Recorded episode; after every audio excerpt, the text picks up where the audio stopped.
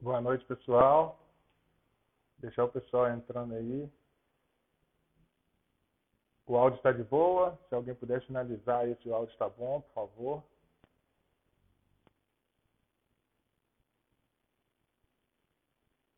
Alguém consegue mandar um joinha aí para saber se o áudio está 100%? Está de boa? Valeu, Pedro.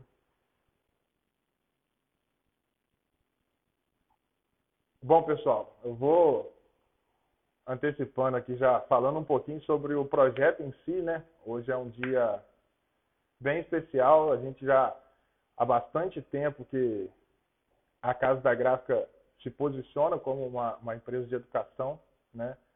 É, muita gente vê as nossas lojas é, na rua e não entende, talvez da forma exata, qual é o nosso verdadeiro negócio, né? Assim, nossa alma, nosso propósito maior.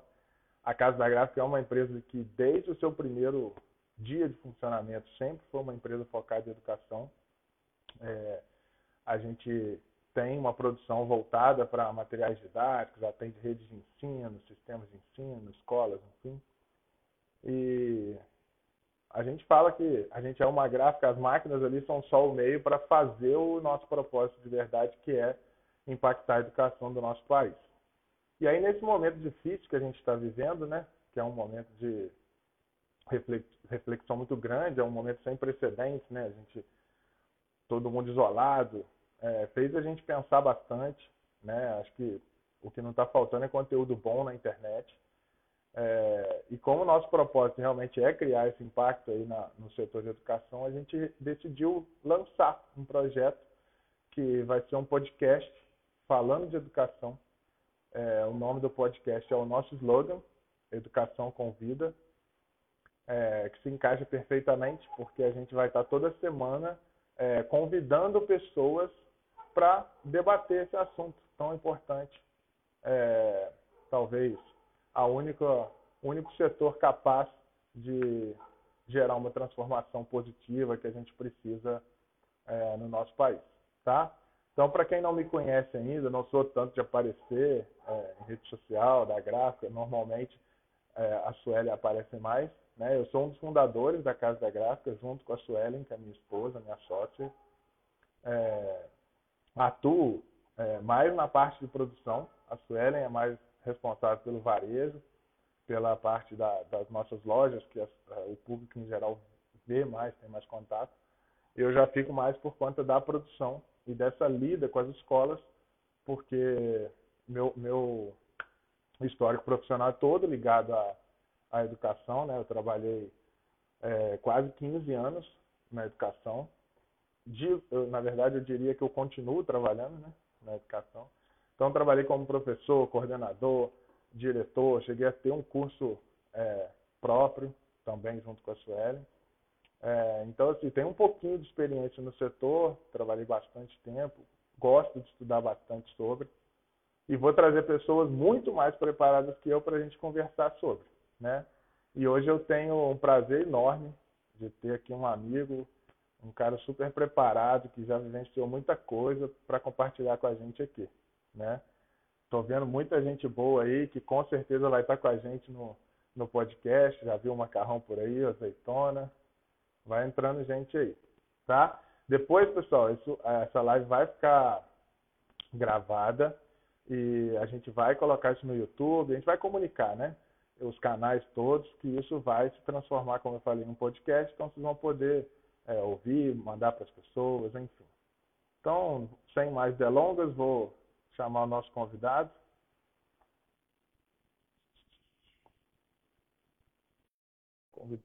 Chamando o Rafa para entrar. Só ele aceitar aí para. Fala, Rafa, tudo bem?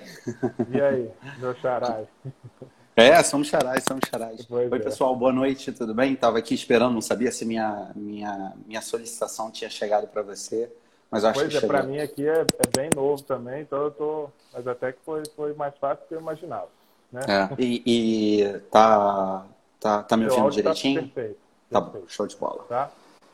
É, para começar, é, vamos às apresentações, né? O Rafa vai falar um pouquinho aí é, para quem não conhece, conhecê-lo. Então, fique à vontade para suas considerações iniciais aí, Rafa. E tô vendo que as pessoas viram que eu entrei agora no, no, na live, estão vindo várias, várias pessoas da, da, minha rede de contatos também, meus alunos. É, né? Legal. É... Bom, apresentações rápidas, tá? Meu nome é Rafael Cunha, eu, eu falei, eu tenho alunos, então eu sou professor, dou aula, só que 100% online no Descomplica, uma EdTech que já está chegando a nove anos de, de idade, né? É, desde a da fundação, desde que ela foi lançada a mercado, foi em 2011. Chegamos a 2020, ou seja, vai fazer nove anos no meio desse ano. É, falando rapidamente sobre mim, é, eu comecei em sala de aula como professor numa, numa escola tradicional aqui do Rio de Janeiro. Depois eu fui para uma, uma fase de empre, empreendedorismo com minhas escolas. Eu fui sócio-diretor de uma rede de escolas que acabou sendo comprada pelo grupo Eleva, o grupo o que hoje é o grupo Eleva, ligado ao Jorge Paulo Lema. E aí saí desse mundo que era o mundo presencial e fui para o mundo online, o mundo digital, hoje com Descomplica, uma edtech, como eu falei, que nasceu em 2011, eu estou nela full time desde 2013 e desde 2013 como VP de educação, na prática, eu sou responsável por toda a produção de conteúdo desde o reforço para o ensino médio até o... hoje a gente é uma IES, instituição de ensino superior, ou seja, nós viramos uma faculdade e, e é, é, hoje atingimos mais ou menos 250 mil alunos pagantes no modelo de assinatura. A forma mais fácil de eu explicar rápido é como se fosse Netflix. Você paga um valor mensal e tem acesso a todos os conteúdos, matemática, física, química, história, geografia, redação, e isso vale também quando a gente for falar de graduação, mas eu falo sobre isso em outro momento. E conheci o Rafa há alguns anos, nada a ver com educação, né? Nós nos conhecemos num Réveillon, viajamos, por, não, nunca tínhamos nos visto, a gente com amigos em comum fomos passar um Réveillon em, em Búzios. Búzios. Ficamos uma semana em. É, foi em Búzios. Ficamos uma semana em Búzios, no Réveillon. Ficamos grandes amigos. Até hoje nos falamos. E aí o Rafa me chamou para estar aqui com vocês. Para dizer obrigado, Rafa. Feitas as apresentações, eu falo um pouco rápido, tá, pessoal? Então me avisem se eu tiver que ir um pouquinho mais tá devagar. Perfeito. Tá. Uhum. Então, Rafa, é, para a gente ter uma noção de tempo aqui, é, ah. para a gente mensurar, no total, há quanto tempo você atua dentro da educação? Dentro da educação. Então, três fases. Primeira fase como professor. Eu fui professor de 1998 até 2006, e aí só dando aula num colégio de curso aqui do Rio de Janeiro chamado PH. Aí depois desse, aí eu cansei de ficar só na sala de aula, só como professor. Resolvi mudar um pouquinho, fui empreender e abrir minhas primeiras escolas. É, e aí eu fui durante sete para oito anos professor e diretor de uma rede de escolas, rede Pense, que foi comprada pelo Grupo Eleva. E depois é, do Pense, eu fui para. Então, são oito anos como professor, sete anos como professor diretor de uma rede de escolas, e agora estou indo para o meu sétimo ano full time no Descomplica. Então, se você considerar aí sete mais sete é, 14 mais 8, 22 anos. Não, eu sei que você fez a conta, mas são, são 22 anos desde 98 até agora fazendo tudo isso. Né? Então, é, é, é, é uma bagagem, bastante, eu posso dizer, considerável e significativa nesse processo. Sim. E aí, assim, acho que você, é, quando eu pensei no projeto, a primeira pessoa que veio à minha cabeça foi você, por Pô, pelo fato de você ter passado é, pelas duas vertentes, vamos dizer assim, né? Que é o presencial, é a educação formal e tudo, passando depois a, a vivenciar, assim, já desde o início, quando começou realmente a, a, a crescer o ensino online, você está inserido nesse contexto já há bastante tempo, né? São oito anos, né? Sete anos. É, eu estou full time, o Descomplica foi lançado em 2011, eu sou o primeiro investidor, pessoa física do Descomplica, então eu, eu acompanho o crescimento do Descomplica é, esse tempo todo. Na verdade, a ideia do Descomplica é até anterior. Ele foi lançado no mercado em 2011, mas a ideia é de 2007 para 2008. Ou seja, ele passou por uma gestação de elefantes, né? Ele ficou 2007, 2008, 2009, 2010, isso tudo sendo pensado, estruturado, avaliado, testado e só foi lançado no mercado de 2010 para 2011.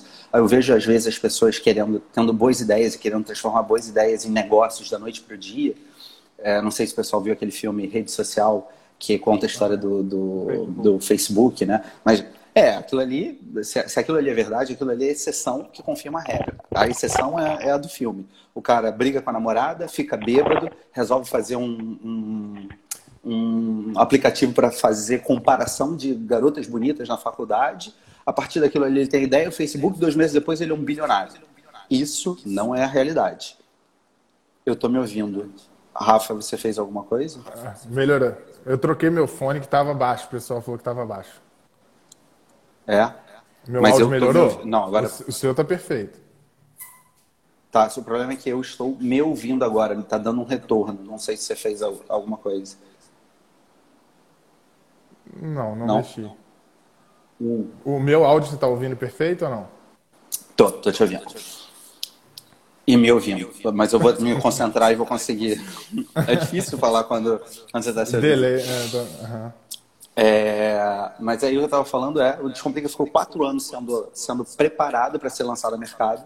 E em 2011 é, foi lançado. Então, eu estou no mundo digital, desde que ele era uma ideia, já faz 13, 12 para 13 anos, né? Então, é bastante tempo quando ninguém nem acreditava que o ensino online pudesse Exato. ter algum futuro. E, aí, e a, a primeira dúvida é, seria exatamente essa, assim, eu, enquanto professor, vivendo educação, é, coordenador de escola e tudo, a gente é, vinha, viu nascer esse online, e, e, no nascimento dele tinha uma expectativa de que seria um, um, crescimento mais rápido, talvez. Acho que como toda tecnologia que surge. É, e a gente sente que o setor de educação ele é um pouco resistente a, a, a, mudanças e ao uso da tecnologia e tudo. Como que você enxerga essa evolução né, da, da tecnologia sendo utilizada na educação? Bom, é, na verdade, sempre houve um grande desejo de usar tecnologia na educação. As pessoas nunca souberam como. A galera que está assistindo, se tiver uma galera um pouco mais antiga, vocês vão se lembrar de que é, tecnologia na educação há alguns anos era colocar uma TV em cada sala de aula, um vídeo cassete em cada sala de aula com duas ou quatro cabeças. Quanto mais evoluído era o vídeo cassete quatro cabeças, você tinha uma série de fitas cassete VHS, fita cassete, fita VHS do que hoje seria o Discovery, é que eu não lembro da época, mas Discovery Channel, National, National Geographic, Geographic, alguma coisa assim. E quando o professor colocava aquilo no vídeo da sua sala de aula, Deus era um outro tipo é. de, de coisa. Cara, as pessoas já querem usar tecnologia na educação há muito, muito, muito, muito tempo. O problema não é o que as pessoas querem, o problema é como isso vai ser feito. E, infelizmente, principalmente no caso da educação, a, aquela a, a, a essência do professor, aluno, sala de aula, quadro negro ainda continua muito forte. E os próprios professores é um... têm resistência, né, Rafa? A, Todos a abandonar o quadro. Têm. Eu falo como professor, assim. Né? Abrir é. mão do quadro. O PowerPoint deu uma revolucionada ali, mas também foi algo que veio e parou ali, né? É, e ninguém abandonou o quadro por causa disso também. E nem precisa abandonar. Você não precisa, você não precisa deixar de lado as melhores práticas. O que você precisa é entender quais são as novidades. Isso vale para qualquer área do mundo, não é só educação. O que funciona e continua funcionando, você mantém. O que vem de novo e você descobre que funciona, você associa. E à medida que você for associando essas coisas, você vai, com, com certeza, construindo algo muito mais robusto para oferecer para o seu público, no caso da, da, da educação para o aluno. É, é, eu tô, eu tô me ouvindo bastante. Vocês também estão percebendo isso? Não, Rafa, você tá pode, tá perfeito. Existe alguma, existe alguma chance de você estar com dois microfones ligados? Um microfone do computador? Deixa eu, deixa eu olhar se eu Desliguei aqui. Ó, o Rômulo falou que sim. A Thalita falou que tem um eco. Ah, é, é porque é muito tá difícil se concentrar. A Carol falou que tá com um pouco de eco. Tem que desligar o, o fone do Bluetooth. É, eu vou pedir a Sueli para. É, porque eu tava com um, um fone de Bluetooth e o áudio pessoal falou que tava baixo. Aí eu pedi para trocar. A Suelen, a Suelen, Ó, Suelen já, arrumou, já, arrumou, já desligou. Vê se melhorou. Pô, a Suelen é sinistra. Ficou eu... bom agora aí? Ó, eu vou baixar um pouquinho meu volume também. Vários dos meus alunos estão aí. Ainda estou me ouvindo. Mas vamos lá, eu, eu consigo me concentrar. Carol Faria também está aí, minha amiga, mora em Madrid. Tá acordada ainda, Carol? Que isso? é, já deve ser o quê? Umas quatro horas de diferença, deve ser onze e pouca. É, tá, vamos lá, Rafa. A gente estava falando então dessa resistência. A dúvida que eu tenho é, e na verdade uma percepção minha, e eu queria ouvir a sua visão sobre isso. É, essa pandemia vai acelerar esse processo? A resposta é. Assim, a resposta certa é. Já está sabemos. acelerando?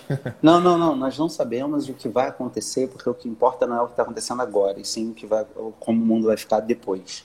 O que não importa, o, o que importa não é essa situação de exceção que a gente está. O que importa é o novo normal que vai acontecer quando acabar depois é, esse, que esse, esse, as aulas retornarem, então, né? Vamos dizer. Isso, porque, porque a, o, o que eu posso garantir é esse momento de pandemia está acelerando o processo de digitalização das escolas. Calma. Sim. Isso não significa que esse processo é permanente, não significa que esse processo é bem visto, querido, buscado pelas escolas. Talvez exista até um discurso de que sim, nós temos que nos digitalizar, temos que nos preparar para o século XXI, mas a, a, a gente sabe quantas escolas são reativas a isso e quando existe até inconscientemente uma, uma vontade de, peraí, eu sei fazer muito bem as coisas como elas são agora. E funciona. Por que, que eu vou me modernizar? Então eu tenho um pouco de dúvida se ah, estamos agora fazendo sala de aula remota, usando o Google Classroom, usando o Zoom, usando não sei o quê. Beleza. Daqui a seis meses, vamos lá, a gente não sabe quanto tempo vai durar. Será que esse comportamento vai, vai se manter? Ou foi só uma situação de exceção e por isso nós agimos de forma é, é, com bastante exceção, é, é de forma diferenciada? E aí, por que eu estou falando isso? Porque, no fundo, no fundo, o que vai acontecer depois é um novo normal. Os americanos estão chamando de new normal. Eu estava lendo um, um, um, um artigo, artigo até americano, que fala que, muito provavelmente, um costume que vai mudar da água para o vinho é o aperto de mão. É, eu acho que é um pouco exagerado, exagerado. nós brasileiros, mas o cara estava falando, o aperto de mão vai deixar de ser utilizado. Já existem estudos de que se você fizer um high five, dá mais ou menos 55% de redução de risco de contágio. E o fist bump pá, dá 90% de redução do risco do contágio. Cara, isso é sensacional. Então, eu vou encontrar o Rafa, vou falar, Rafa, que saudade. Antigamente eu daria um abraço, hoje em dia talvez um aperto de mão, mas depois de ler isso eu já estou pensando em Rafa, pum, Facebook, meio Black Mirror. Isso, já, o né? pessoal está usando o é, cotovelo, é, né? O cotovelo, é, aí não, é 100%. Mas, cotovelo, mas, de novo, o cotovelo, ah, o cotovelo veio para ficar? Não, porque é claro que isso é, uma, é, um, é, um, é um comportamento de exceção dentro né? de um momento de exceção.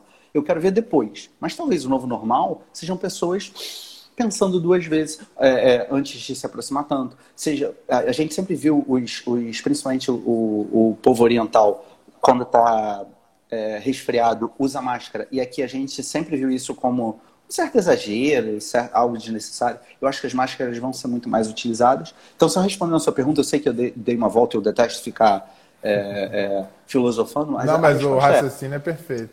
É, a resposta é: isso vai acelerar o processo? A resposta é: Hoje, claramente está acelerado, todo mundo teve que se adaptar. Se esse Resta processo é permanente manter, ou não, né? isso. Isso não tem como nós sabermos. Eu posso fazer um exercício de futurologia, mas é, é, é, é, é totalmente chute. Eu sei que o Descomplica vai tentar surfar essa onda da melhor forma possível. Porque é uma empresa nascida digital, sabe ser digital. Já tá Muitos alunos né? gostam da digitalização. Sim, a gente tem, eu diria que tem gente construindo a prancha eu já estou ali surfando alguma ondinha. Claro que eu posso ser melhor, claro que eu posso ser mais. mais eu adoro metáforas, tá, pessoal? Claro que eu posso ser mais, mais é, é, focado, mas com certeza faz toda a diferença. Sim. É, eu vi muitas escolas que tinham projetos de, de trabalhar digitalização, de ter uma, uma, um projeto de aulas online que 10 anos engavetados e que em uma semana saiu, né? Então, é, isso, acho que nesse aspecto Acelerou. vale uma reflexão de como que, que quando é necessário mesmo, a galera sai e faz acontecer, né? É, não, mas é, tem muita mas escola é, também que está resistente, que... mesmo nesse momento. Tem escola que deu férias, que ainda não decidiu ainda é, é, o que fazer. fazer. A gente pode fazer um monte de analogias. Se você fizer seu exame de sangue e aparecer que os triglicerídeos estão muito altos, eu aposto que no dia seguinte você está de dieta. Aí você vai ficar três meses em dieta, e quando você faz o um novo exame de sangue, está tudo bem. O que, que você faz? Comemora com hambúrguer, batata frita, rodízio e pizza deu ruim de novo. Porque você só é. se adaptou a uma situação Mas eu não sei se você enxerga assim, mas eu sempre é, vi a, a, resistência muito em dois pontos ali, que é o, prof, o próprio professor e o aluno, né? E eu acho Total. que dependendo do tempo que isso demorar, essa resistência pode re, reduzir. E reduzindo essa resistência, obviamente que facilita que as, as, coisas continuem. É óbvio que se voltar semana que vem, a tendência é o que você falou, esquece e, Não, volta a ser eu, a, a resposta que eu posso dar é: eu espero que as pessoas entendam que o mundo digital veio para ficar. Veio para ficar com Netflix, veio para ficar com Uber, veio para ficar com iFood, veio para ficar com a educação também. Eu realmente acredito nisso. Mas eu estava só sendo muito sincero na resposta, que é eu não, eu não, eu não tenho como prever, né? E eu, e eu conheço bem as escolas, eu sei quando elas ainda vão tentar, é, é, sei resistir, lá, resistir a esse projeto, a processo. É. Pois é, porque o que, que acontece? Essa, é, eu estava lendo que os dois setores da sociedade que são mais resistentes a mudanças são construção civil e educação. Né? Para você conseguir implantar um modelo novo, é onde mais demora são esses dois setores. Né? Eu não e... sabia da versão civil, não. Obrigado. Me amarrei em saber. Ah. é. é. E aí um dado interessante que eu busquei, eu vou até colar aqui para não errar o número, mas em 2005 a gente tinha 500 milhões de dispositivos conectados na internet. Uhum. Em 2005. É, atualmente a gente tem aproximadamente 50 bilhões. Então a gente está falando que em 15 anos a gente saltou de 500 milhões para 50 bi. Tá? Uhum. E em mais 10 anos, a estimativa é que a gente alcance um trilhão de dispositivos conectados à internet. Então, é a, a tal internet das coisas. Então, você vai estar com tudo basicamente né, conectado, conectado Ou à seja, internet. Vai ser inevitável. Você não tem como resistir então, a esse é, processo. Mas ao ah. mesmo tempo que eu percebo que é inevitável, eu, eu faço uma análise assim, pô, em 2005, né? Eu estava lá em sala, em sala de aula em 2005. É, do que eu vejo que acontece hoje em dia, nesses 15 anos, você teve um salto de 500 milhões para 50 bilhões de dispositivos e eu não acho que a educação como um todo acompanhou isso. Não sei se é a sua percepção. Obviamente que você vivencia a parte mais conectada, mais tecnológica não, da educação. Não. Mas ah, olhando de forma abrangente, qual a sua análise? Não, perfeito o que você colocou, né? A educação sempre foi super resistente os estudos mostram isso e eu não sei se as pessoas que estão assistindo já tiveram alguma, alguma oportunidade de assistir a uma palestra de educadores e é incrível a quantidade de palestras que começam assim, um hospital no século XIX, um hospital no século XXI, um banco no século XIX, um banco no século XXI. É.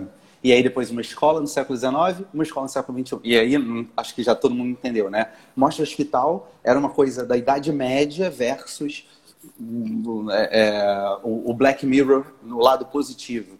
o banco também, cara, era uma coisa totalmente é, artesanal, uma, na mão, e hoje em dia você tem altas tecnologias, apps e afins. E a escola do século XIX e a escola do século XX, elas são idênticas. É, assim, mudaram exatamente. muito pouco. Tal. Então, é, é, por isso mesmo que eu fui o, o, o primeiro a fazer a crítica no sentido de, cara, é, eu não posso garantir que acelerou o processo, essa pandemia acelerou o processo de digitalização. Porque se em 200 anos a gente já não teve argumentos suficientes para fazer isso, será que a pandemia vai ter essa força? Talvez sim, talvez não. Mas uma coisa que eu acho que é super importante é, no fundo, no fundo, nosso objetivo é atender o aluno.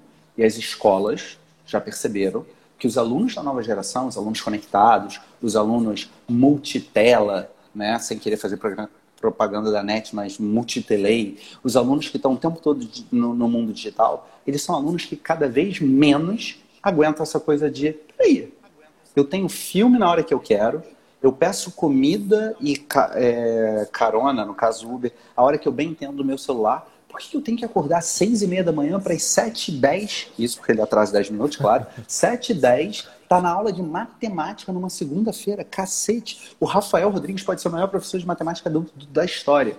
Ele não tá afim de assistir matemática às sete da manhã. Ele não, não e, e, e, talvez ele queira às quatro da tarde. Por que sete? Então, talvez a escola precise entender que ela está com um novo tipo de aluno. E aí, quando eu falo talvez, a escola já percebeu que se for um modelo muito tradicional, vai dar ruim. Tanto que hoje se fala muito, só para mudar um pouquinho o tópico, hard skills e soft skills. A escola sempre foi muito focada nas hard skills, matemática, física, química, história, geografia. E hoje em dia a gente fala muito em vulnerabilidade, empoderamento, growth mindset e afins, né? Com essa autonomia, colaboração e, e afins. Foi mal, estou no celular e meu celular resolveu escorregar agora. E, e, e as escolas já perceberam que elas têm que fazer alguma coisa diferente e aí estão cada vez mais focadas em soft skills ou 21st century skills ou habilidades socioemocionais, é assim que as escolas chamam mais. Sim. sim. É, também começaram a fazer um aprendizado mais, mais empírico, tanto que os laboratórios STEAM, né, Science, Technology, Engineering, Arts and Math, estão ficando cada vez mais fortes. Agora tem muito espaço maker. E essas sim. mudanças da escola, elas são respostas a uma necessidade dos alunos cobrada pelos pais essas respostas sempre foram lentas, continuam um pouco lentas, mas já são respostas, melhor ter alguma resposta do que nada. Eu acho que, só voltando àquela pergunta, talvez a pandemia acelere esse processo. É, você falou do Maker, eu acho que o Maker é, é, mostra bem, a, a última Bet Educar foi assim, a explosão do Maker, né? Quase que metade da feira era de, de sistema de Maker, e, e enfim. E aí eu, eu, eu, me preocupo com isso também, que é o que você falou, é muito pro inglês ver ou pro pai ver, né? Que você isso, tem uma isso. série de, de sistemas ali que a escola implanta, coloca, mas até que ponto aquilo está sendo realmente um propósito da escola? Não sabe exato. acontecer. Como há 10 anos as escolas, 10 não, menos, mas alguns anos as escolas estavam focadas em dar tablet para os alunos. Não, a gente vai botar tablet para todos os alunos. Aí fizeram esse movimento, perceberam que isso não funcionava, já deram para trás, mas era uma forma de responder a essa demanda. Vocês não estão adaptados à nova tecnologia. Eu acho que as pessoas sabem muito bem o que elas querem, mas elas não sabem como. E até a gente encontrar o fine tuning desse como, a gente ainda vai, vai passar por algumas dificuldades. É, e isso que você falou, é, eu acho que abre para uma outra questão, que é o seguinte, que é a ideia do aluno multitela, que, é, que tem tudo a, a, todo tempo na palma da mão, né? É, já vinha um fenômeno ali de quantidade absurda de conteúdo gratuito, acessível ou com preço muito baixo de, de, de acesso e tudo que as pessoas estavam começando, ou já alguns num, num processo mais uh, avançado, de consumo desses, desses conteúdos. Né? E eu acho que uhum. agora a pandemia explodiu isso de vez, né? Porque assim, claro, a tá qualquer tá momento que você entrar na internet, tem 10, 12, 15 conteúdos legais para você, você consumir. É, nesse ponto, eu acho que é, é, na minha forma de enxergar, esse sim é uma realidade mais palpável, né? Isso está é, tá mudando realmente a forma de aprendizagem, né? A educação Isso. formal, não sei se vai resistir por mais tempo, acredito até que sim.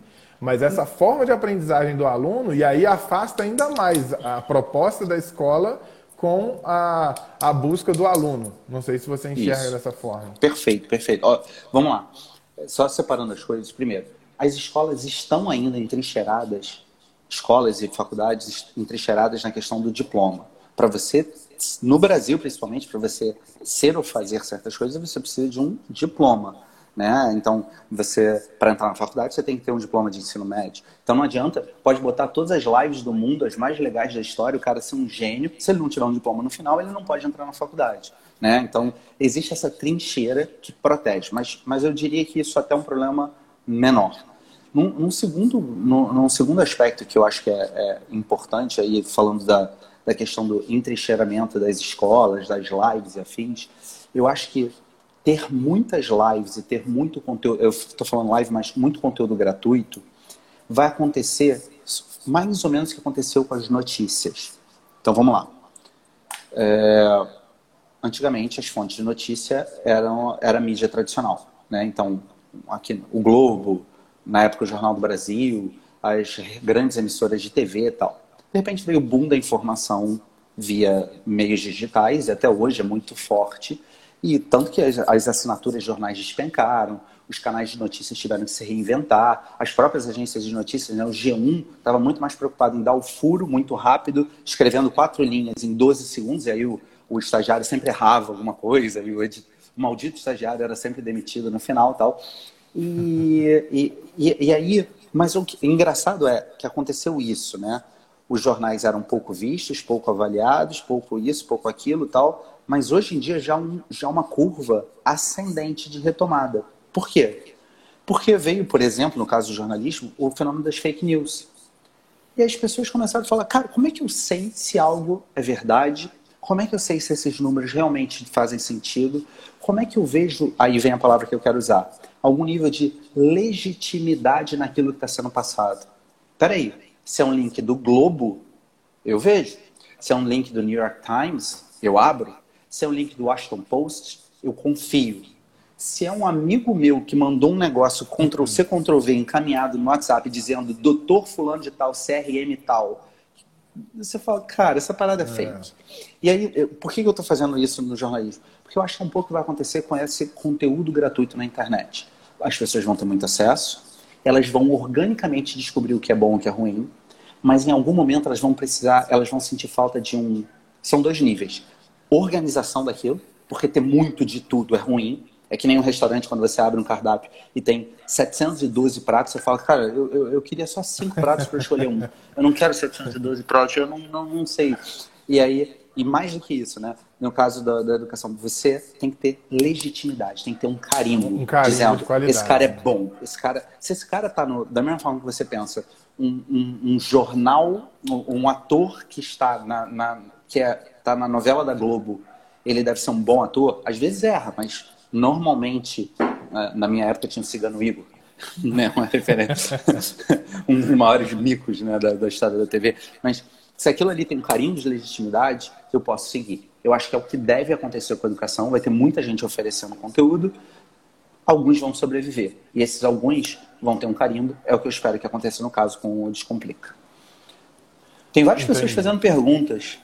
Tem, pois é. Eu vou até pedir é, uma forma interessante, porque no chat a gente se perde. Embaixo aí tem um, um íconezinho de, com interrogação que manda a perguntinha que aí depois fica fácil de a gente ler aqui. É, eu tô, mandar eu tô por ali. aqui, por, é, alguém perguntou assim, o Rodolfo perguntou, como adequar o modelo do Descomplica, não, não é para falar do Descomplica, mas aos discentes de baixa renda, aos ditos invisíveis. É, na verdade, me parece que o Descomplica já é super, super, super acessível, no sentido, não no sentido tecnológico, mas no sentido é, é, de, de, valor. Né? De valor. Todo o conteúdo do ensino médio, por R$19,90 por mês, é acessível, calma. É claro que eu sei que tem pessoas para quem R$19,90 é muito, mas infelizmente nós, Descomplica, não somos uma non-profit, nós não somos uma ONG, nós temos, inclusive nós recebemos investimentos, já fizemos quatro rounds de investimento, levantamos algo em torno de 35 milhões de dólares ao longo desses nove anos. A gente tem investidores, a gente tem fundos, a gente tem metas, então nós não conseguimos ser 100%. Mas se você comparar, é que comparar 19,90 com zero, é para alguém que quer se preparar para fazer o Enem, por exemplo, né? é uma, não, é uma saída muito pegar, mais barata, né? Isso. Se você for comparar por outro lado, olhando o copo meio cheio, se você for comparar com cursinhos, aqui no, no, Rio de Janeiro, o cursinho onde eu dava aula, custa 3 mil reais por mês. E a mesma aula que eu dava nesse cursinho, por 3 mil reais, sem tirar nem pôr, sem, sem. Todos os exemplos, as aulas, os conteúdos são exatamente os mesmos, sem mudar uma vírgula, estão disponíveis por R$19,90. Então eu acho que eu atinjo um volume de pessoas de baixa renda, talvez eu não, talvez não, eu não atinjo os invisíveis, até porque aí, Rodolfo, tem uma outra barreira, que é a barreira tecnológica. Né? Se R$19,90 é muito, talvez também tenha uma 4G, a, rede a de dados, é. a internet, o, o, o smartphone. Hardware, né? Talvez isso por si só já seja um impedimento. Agora, só para também não parecer que eu estou pouco ligando, hoje a gente tem 60 mil planos para cursos comunitários. 60 mil planos grátis. O curso comunitário entra em contato com a gente, a gente vê que é um curso sério e disponibiliza 100% do conteúdo Descomplica gratuito. Tá? Então existe uma missão social. Ah, é para todo mundo o tempo todo, em qualquer circunstância? Não. A gente cobra R$19,90 dos nossos mais ou menos 250 mil assinantes. Legal. Beleza? Respondi? Respondido. É, agora, uma, uma ideia que você colocou aí, que eu enxergo cada vez mais presente na sociedade, é, não diria é, descredibilização, mas assim, é, começa uma corrente de que a educação formal não é tão necessária, que o diploma não é tão necessário. Acho que fora do Brasil já está até mais forte, né? É, a gente vê grandes empresas é, que já não exigem mais o diploma para exercer determinadas funções de, de executivo e tudo. É... Rafa, falhou para mim. Qual que você... É, não sei se falhou para todo mundo. É, desculpa, falhou eu perdi. Pode falar os últimos 20 segundos? A Giovana falou do Paris Saint, é exatamente isso. É o caso que eu penso, é um restaurante aqui no Rio, que é desesperador. Eles mudam ervilha e já é um novo prato. Foi mal. É só porque eu tinha que. Fala. Mas a, a, minha dúvida é a seguinte: é, essa, essa ideia de que o diploma já não é indispensável, que vem sendo discutida há bastante tempo. É, caso essa pandemia continue por muito tempo e a gente tenha cada vez mais as pessoas criando e desenvolvendo conteúdos, as plataformas buscando é, mais maneiras de levar conteúdo para as pessoas. Será que isso acelera esse processo ou você acha que ainda demora muito para que esse fenômeno chegue mais forte aqui no nosso país? O fenômeno de não precisar do, do, do, do, do, é de, do diploma? Da educação formal ser menos exigida, digamos. Eu acho que isso já começou. Eu acho que é muito cedo. Minha percepção dizer... é a mesma. É. é, é ainda muito cedo para a gente dizer. Tem, tem, né? Ninguém consegue ser médico sem diploma, ninguém consegue ser advogado sem diploma. Já é possível você ser jornalista sem diploma, e eu não preciso nem dizer que você pode ser digital influencer sem diploma. Né? assim, todas as possibilidades existem e são formas de ganhar dinheiro, ganhar vida e afins. Mas eu, como, como eu falei, eu acho principalmente no Brasil ainda é muito forte a, a, a coisa do, da diplomação. É um pouco diferente nos Estados Unidos. Nos Estados Unidos você tem um major, um minor, né? Você se forma numa coisa principal, depois de uma, uma secundária, e você, no final das contas, trabalha em qualquer outra coisa. Eu estava vendo, eu gosto muito de dados, muitas estatísticas. Nos, nos, nos, nos Estados Unidos, exceto os profissionais de saúde, tirando saúde, 72% dos profissionais não trabalham naquela área em que se formaram. Tirando saúde. Saúde é. O, o assim, é. se você se formou em saúde, você vai para 90%. É. Mas 70, cara, 7 em cada 10 pessoas não trabalham na área em que elas se formaram. Então, se acontece lá, muito provavelmente vai acontecer aqui.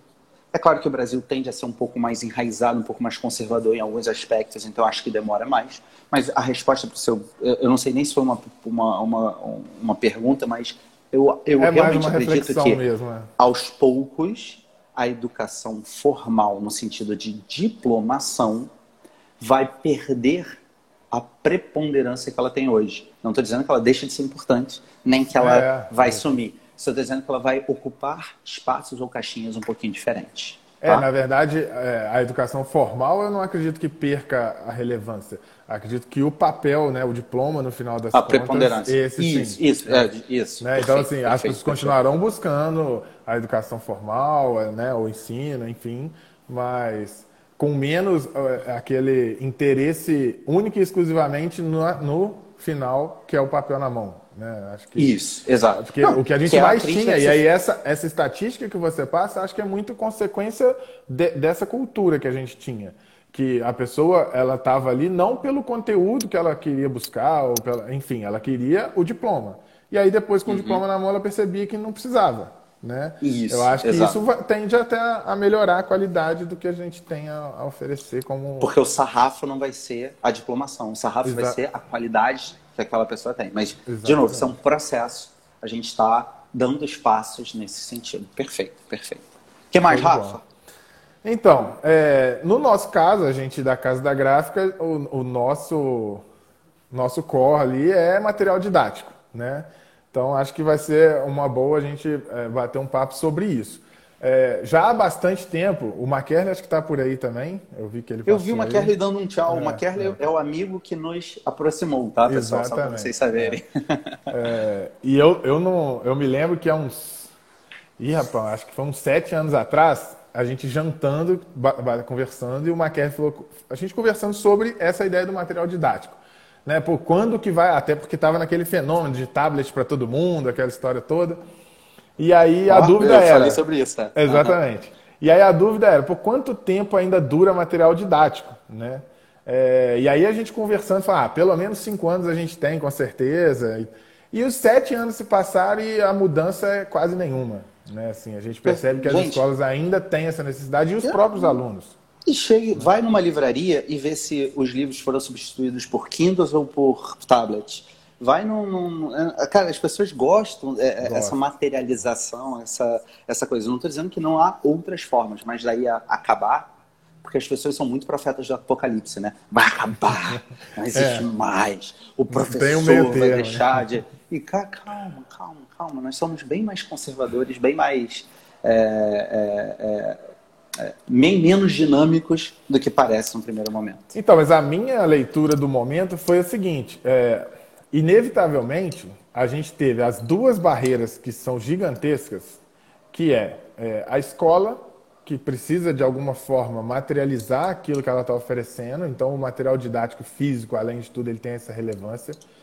E Isso. o aluno, que tem também uma resistência grande, porque eu acredito que atualmente é por baixo, 80% dos alunos preferem estudar com o papel preferem estudar escrevendo. É, é, é o caso dos que... livros, é? Exa... É, exato. É, é, eu, eu tenho que ser livro mesmo. Assim, o papel não, não perde seu valor. Exatamente. Só que, só que nesse momento, inevitavelmente, o que, que a gente o que, que aconteceu do dia para a noite? As escolas estão com aula online, né? E os materiais não tem como mais você entregar aquilo fisicamente. Então, assim, de uma maneira forçada, as duas barreiras caíram e a gente percebe que escola oferece arquivo digital, o aluno estuda, pelo menos boa parte deles, pelo arquivo digital. É... Como vai ser? Né? A gente vai passar por isso. É... Será que o, o, aluno com essa adaptação pelo período, dependendo do tempo que a gente vai ter aí desse, desse isolamento, é... na sua leitura, você acha que no retorno pelo menos parcialmente, acelera esse processo de digitalização dos materiais ou, ou volta e isso vai ser indiferente? Uh, eu, eu não gosto de fazer exercício de futurologia, né? mas, enfim, eu sempre me baseio em um referencial. O que define hoje, quer dizer, agora tem a BNCC, mas quando não tinha a BNCC, o que definia o ensino médio brasileiro era, era o Enem. Né? O que cai no Enem é o que eu tenho que ensinar ao longo de três anos. Por que eu estou falando isso? Se você pensar na escola, o Enem esse ano vai fazer o primeiro Enem digital. Segundo o edital que foi lançado aí, vão ser 100 mil provas digitais, das, das 5 milhões que normalmente são feitas. E se vai haver um Enem digital, se vai haver cada vez mais materiais digitais, eu diria que, sem dúvida alguma, as pessoas vão é, é, é, é cobrar das instituições de ensino a digitalização de parte do material esse processo de digitalização pode ser mais lento ou mais rápido.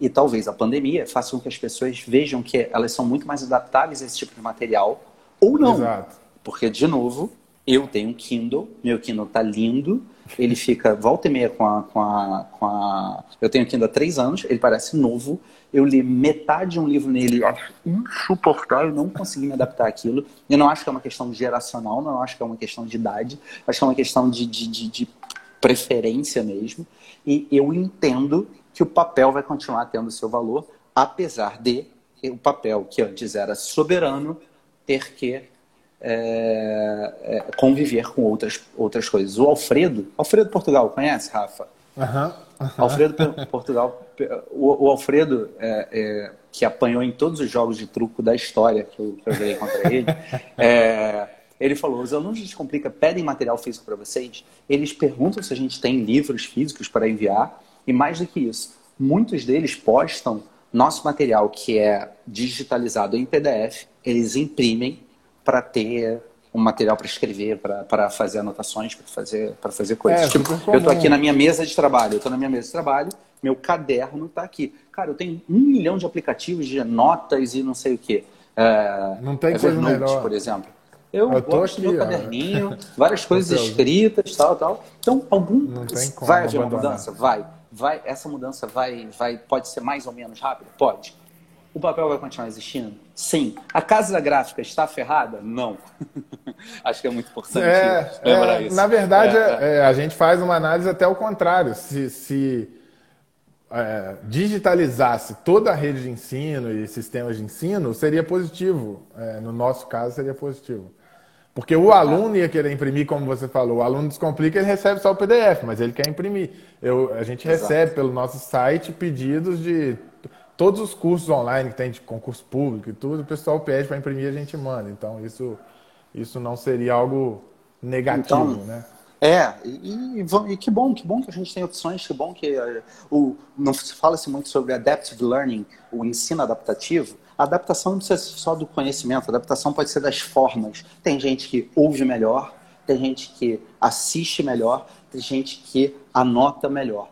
É, né? Cada um aprende de uma forma e de repente o papel vai ser melhor para alguns e não, não para todos. E ótimo, não tem problema nenhum nesse sentido. E, e até fugindo um pouquinho aqui, uma dúvida que surgiu. Você acha possível no Brasil é, eles abrirem a possibilidade do homeschool? Bom, a julgar pelo nosso governo, a resposta é sim. Né? O nosso governo é entusiasta do. do... Vejam que eu não estou fazendo nenhuma referência é, ideológica aqui, tá? Só fatos. O governo sim. fala sobre homeschooling. Já, já o governo entende que o homeschooling é importante.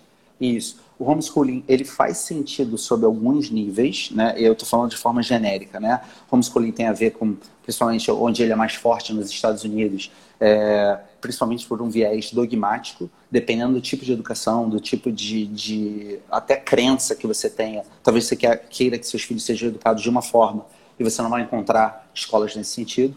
Às vezes até por uma questão financeira.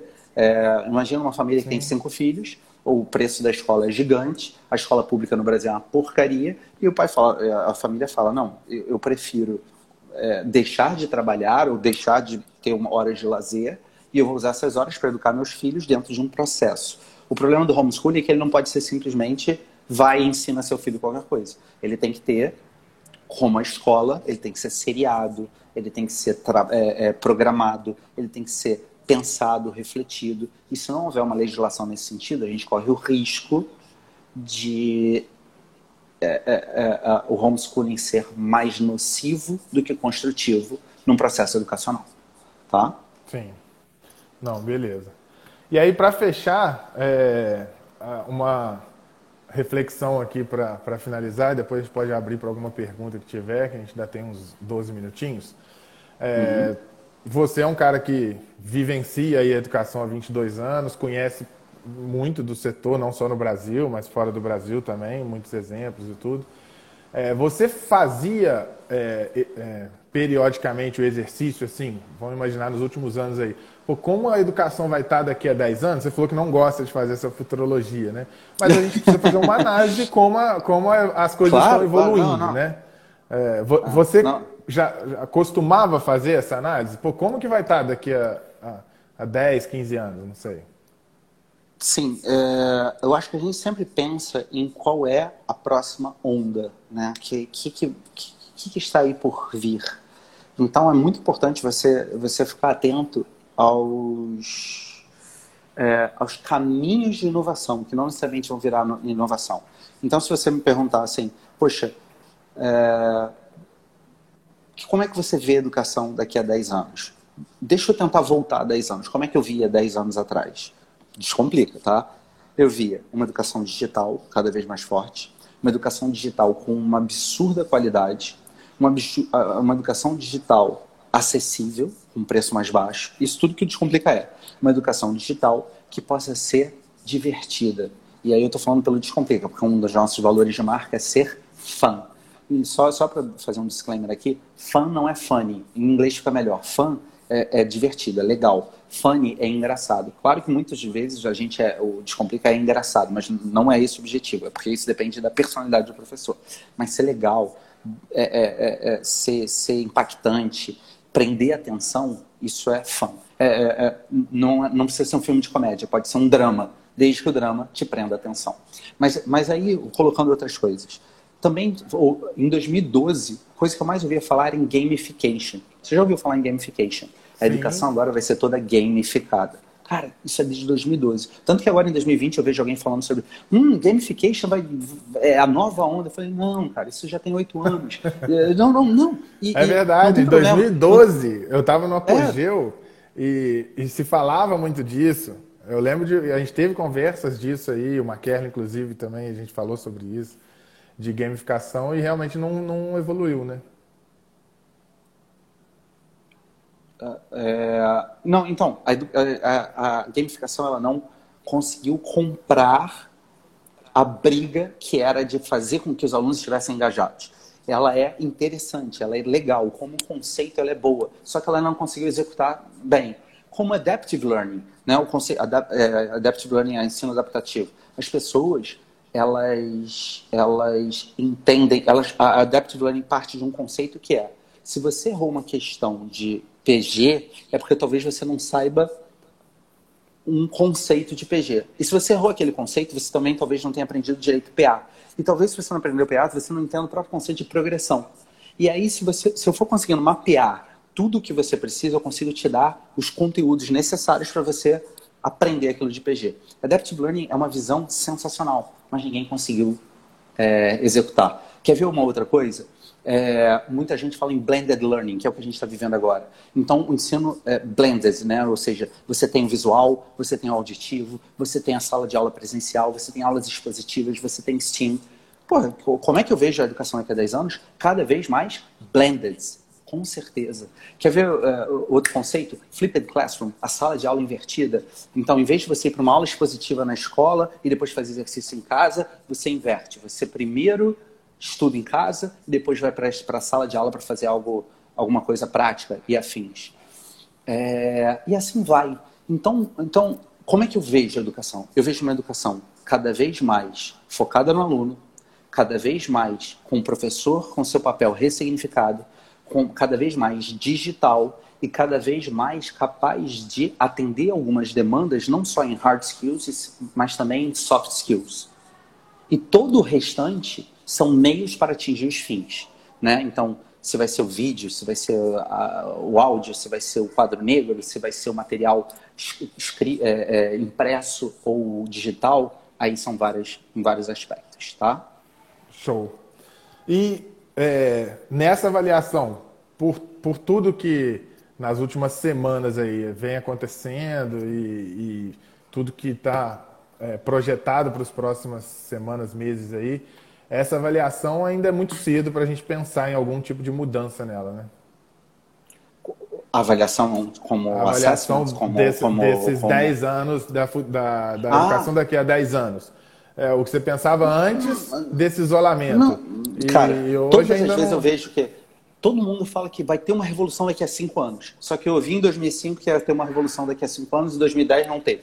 Em 2010 vai ter uma revolução daqui a cinco anos e não teve. Eu falo, cara, quando começam a contar esses cinco anos? Porque não, não, não, não, não conta. Mas assim, é, é, porque é que as pessoas acham que revolução é alguém pega o rei, corta a cabeça dele, finca uma bandeira e diz, agora é a nossa classe. E, e, e, isso, é, isso até numa revolução política é um ideológica pode acontecer. É um processo, é, é, é como uma, uma, uma, revolução científica. A, a, primeira revolução industrial, embora a gente associe a Inglaterra no século XVIII, no fundo, no fundo, é um processo que começa muito antes, termina muito depois. Ninguém sabe exatamente quando é que aquilo começou e quando vai acabar, mas, mas o mundo mudou.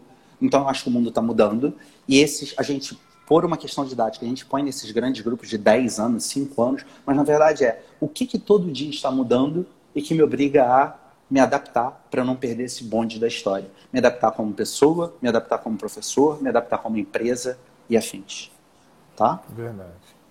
Não, perfeito, Rafa. E aí tem uma pergunta aqui que eu acho que é, entra bem dentro dessas consequências aí desse isolamento, que eu acho que é uma preocupação de muita gente que está se preparando, está estudando, que é sobre os vestibulares. Já perguntaram sobre o Enem, sobre a UERJ, se tem informação, se vai mudar, se não vai mudar. Nada oficial ainda saiu, né, Rafa? Não sei se você tem alguma informação, mas... Não, é, olha... é, é, em relação a Enem e afins, cara, Isso, é, porque tem perguntas aqui que o pessoal mandou. O edital fala que o Enem está é, tá mantido nas datas, mas eu acho muito difícil, com 90 dias de greve, muitas vezes é, as pessoas. É, não vai ter como completar o ano letivo, e principalmente os alunos que estão no terceiro ano, isso vai ser um problema. Então, eu imagino que o governo vai ser pressionado, né, no governo INEP, vai ser pressionado, ele vai acabar empurrando o Enem. Mas, mais uma vez, é tudo um exercício de adivinhação. E, é... e, e pode ser, inclusive, que, como já aconteceu em outros momentos, né, propostas que, que estavam na mesa acabam caindo por terra. Né? É, ou ou na verdade acelera, né? Não, não, tudo vai depender de quanto isso demora, porque o Enem digital pode ser que ele vire uma, uma saída, né? Isso. Das pessoas fazerem, mas... É, não, então, o Enem digital, eu acho, o primeiro teste agora, iam ser 50 mil pessoas fazendo prova, agora vão ser 100 mil. Eu acho que é super interessante, porque se o Enem é TRI, teoria da resposta ao item, quanto mais você puder fazer um Enem digital, mais, é, é, é, é meu Deus, melhor é aquela nota, mais assertiva é aquela nota. Então, não, assertiva aí não é a melhor palavra, mas não, não, me ocorreu. E muito provavelmente o Enem vai ser muito. Se ele for mudando para o digital, ele vai poder acontecer várias vezes, vários alunos é, dando uma nota TRI mais adequada é, dentro de um processo que passe a ser mais justo, portanto. Tá? É, Rafa, só um, um comentário. É, eu vejo, eu, eu, fico, eu fico aqui vendo os, os, as perguntas tal, e tem muita gente. É, é, eu, eu vejo, eu tô vendo que o Rodolfo ele tá super, super inflamado e fazendo várias considerações. E, e Rodolfo, esse, essa que é uma das grandes questões quando a gente faz uma live e de repente não está numa conversa que a gente consiga dialogar, tá? Então, assim, é, eu, eu sei exatamente que eu falei sobre muitas. Eu lembro que eu dizia isso, muitas vezes é vista como algo ruim. E muitas vezes é ruim mesmo, eu acho que você tem que entender isso, apesar de todas as dificuldades, tá? E de forma alguma você sinta atingido, porque não é, é não é essa nem, nem, a intenção. Agora, eu quero deixar claro uma coisa: se você disser que a educação brasileira como um todo é uma educação de primeiríssima qualidade, você também está querendo negar uma realidade muito forte, muito clara. E não se é, sinta eu acho que de forma alguma atingido. que você falou ali é, foi o contexto do pai escolhendo a escola do filho, né? Você falou, o pai, vê... na hora isso, que vai escolher, isso, isso. aí. Não, não, eu acho que é uma análise é, real. Do, muito, é uma infeliz eu, realidade do nosso país, né? Eu é, acho que todo pai a... que tem condição não coloca o filho na educação básica numa escola pública, né? E, e se você perguntasse para muitos pais que estão na escola pública se eles gostariam que seus filhos estudassem uma escola particular, a maioria, e não todos, vai dizer que sim. E eu, e eu tô falando isso com o maior, maior carinho, porque, assim, eu dou aula, o toda vez que eu dou aula no Descomplica, eu atingo mais ou menos 15, 16, 17 mil pessoas. Então, qualquer coisa que eu fale pode, pode e você tem muitos aprendizados nessa, nessa, nessa coisa, né? Então, eu estou muito acostumado a não só falar com muito cuidado, e ter certeza que as pessoas vão me entender com todo cuidado e, e, responder com todo cuidado. Então, eu jamais fujo de qualquer tipo de questionamento, provocação. Eu vejo, Rodolfo, que você fez vários comentários. Eu estava até achando que você estava preocupado com políticas inclusivas, políticas do governo. Eu não sou do governo, então também não tenho nem, nem muita bagagem para falar sobre isso. Só não se sinta desrespeitado, porque não foi isso que eu fiz e não foi mesmo. E não, não é nem um pedir desculpa, não. Não foi e ponto. Não vamos discutir isso aqui. Então, cuidado com o nível de inflamação também, até para a gente manter o nível, o nível de respeito. E mais do que isso, é entenda o contexto que aquilo foi proferido, porque naquele contexto, aquilo, infelizmente, é verdade. E isso não desabona nenhum grande profissional, até porque nós temos parcerias com. com o Descomplica é, é conteúdo para. A gente deu para 300 mil alunos da rede pública do Ceará, para 200 mil alunos, 216 mil alunos para o Paraná. Agora a gente está fazendo uma parceria para São Paulo. Várias coisas super, super, super, super legais justamente porque a gente acredita é, muito. Tem muito que, podemos... que se mudar né, na, na nossa educação pública. É. Isso, não, não, só, não é uma tarefa fácil. Né? É, eu só faço questão de responder mesmo, eu acho que é super é, construtivo que as pessoas entendam aquilo que está sendo dito de verdade. Por claro. mais que aqui a gente não consiga aprofundar. É, como eu falei, a live vai ficar salva, então depois todo mundo que não conseguiu é, assistir ela inteira vai poder assistir, é só no perfil da Casa da Gráfica e vai ficar salva. Como o tempo, o, Instagram cai, né, com uma hora. Droga, então... tava muito divertido. Foi uma é, quinta-feira, véspera de feriado. É o feriado menos cara de feriado que a gente já viu na pois vida. Pois é. Né? Ninguém tá Amanhã tá, tá todo assim, mundo em casa ah, descansando, é feriado, né? É, é, é. Então, só te agradecer, Rafa. Muito obrigado, viu? Foi demais. É, como eu falei, vai estar salvo e eu te mando depois o áudiozinho. A gente vai, vai transformar isso num podcast.